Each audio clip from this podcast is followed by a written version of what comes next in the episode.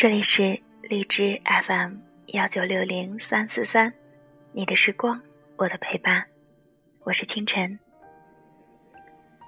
在今天会给大家讲一个让很多人都看哭了的一篇文章，叫做《妻子的空位》。他的妻子因为意外事故离开他身边，已经四年了。他因为无法兼顾父母双亲的角色，而感到挫折。有一天晚上回到家，他只是很简短的和孩子打个招呼，就因为身体疲累，不想吃晚餐，脱掉西装之后，就直接往床上躺下。就在那个时候，砰的一声，红色的汤汁跟泡面。顺势弄脏了床单和被单。原来有碗泡面在棉被里。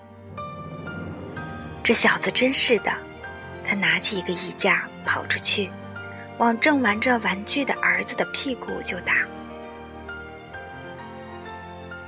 儿子边哭边告诉他：“饭锅里的饭早上已经吃完了，到了晚上。”见爸爸还不回来，他就在橱柜的抽屉里找到了泡面，想泡面吃。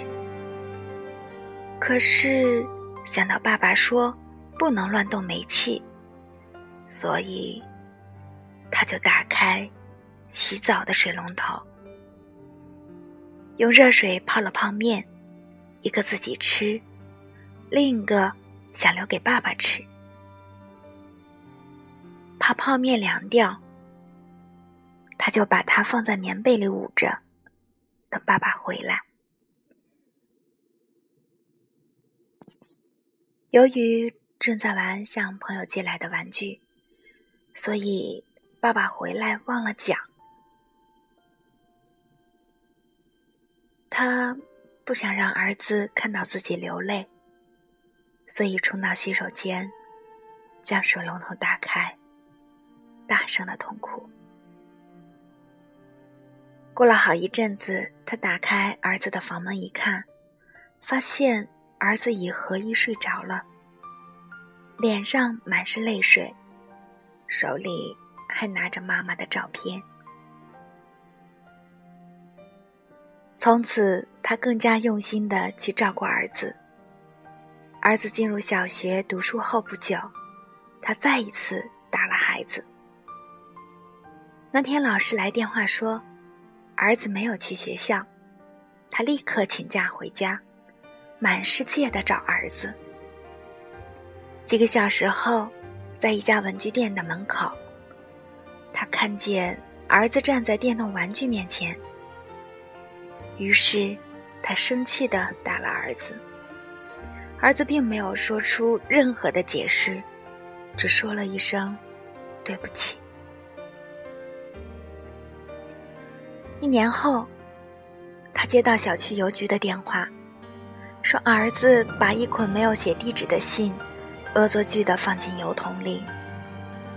每年到了年底，正是邮局最忙碌的时候，所以这对他们造成了很大的困扰。他立刻跑到邮局，领回了那一捆恶作剧的信。回家后，把信丢到儿子眼前，说。你为什么要这样恶作剧？儿子哭着回答：“这些信是我要寄给妈妈的。”他的眼眶红了，接着问儿子：“为什么一次寄这么多信呢？”儿子回答说：“以前我要把信投进去的时候，因为个儿太矮。”所以我没有办法投入。最近我已经够得着了，所以我就把以前没有寄出的，一次全部投进去了。他听了以后，心中一片茫然，不知道该对孩子说什么话。过了一会儿，他说：“妈妈现在在天上，以后你写完信，把信烧了，就能送到天国上去。”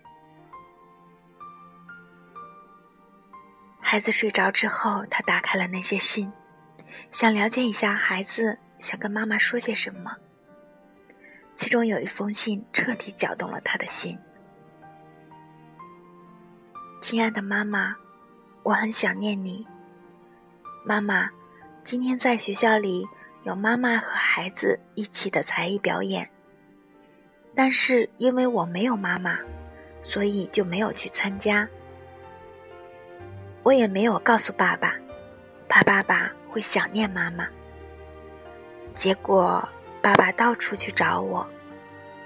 但我为了让爸爸看到我很开心的样子，所以故意坐在电动玩具面前。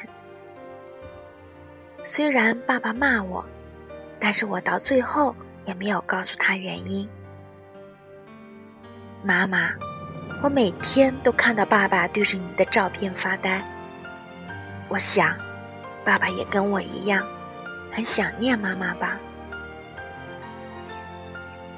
妈妈，我现在已经记不清楚你的声音了。妈妈，请你让我在梦中再一次能够看到你的脸，听到你的声音，好吗？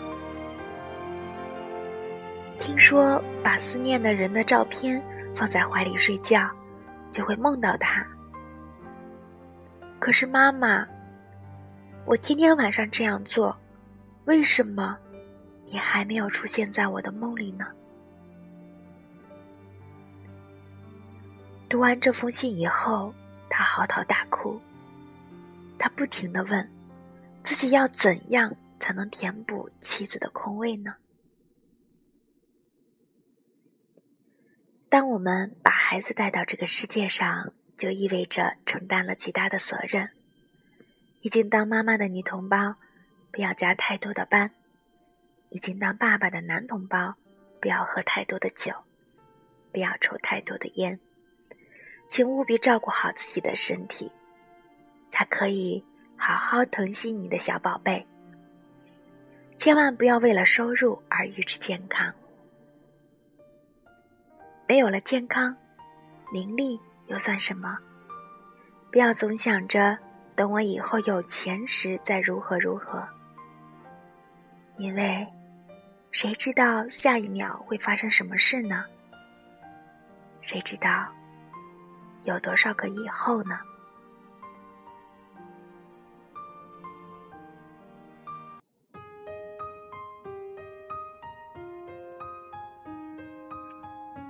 刚才在为大家读这个故事的时候，清晨又哭了。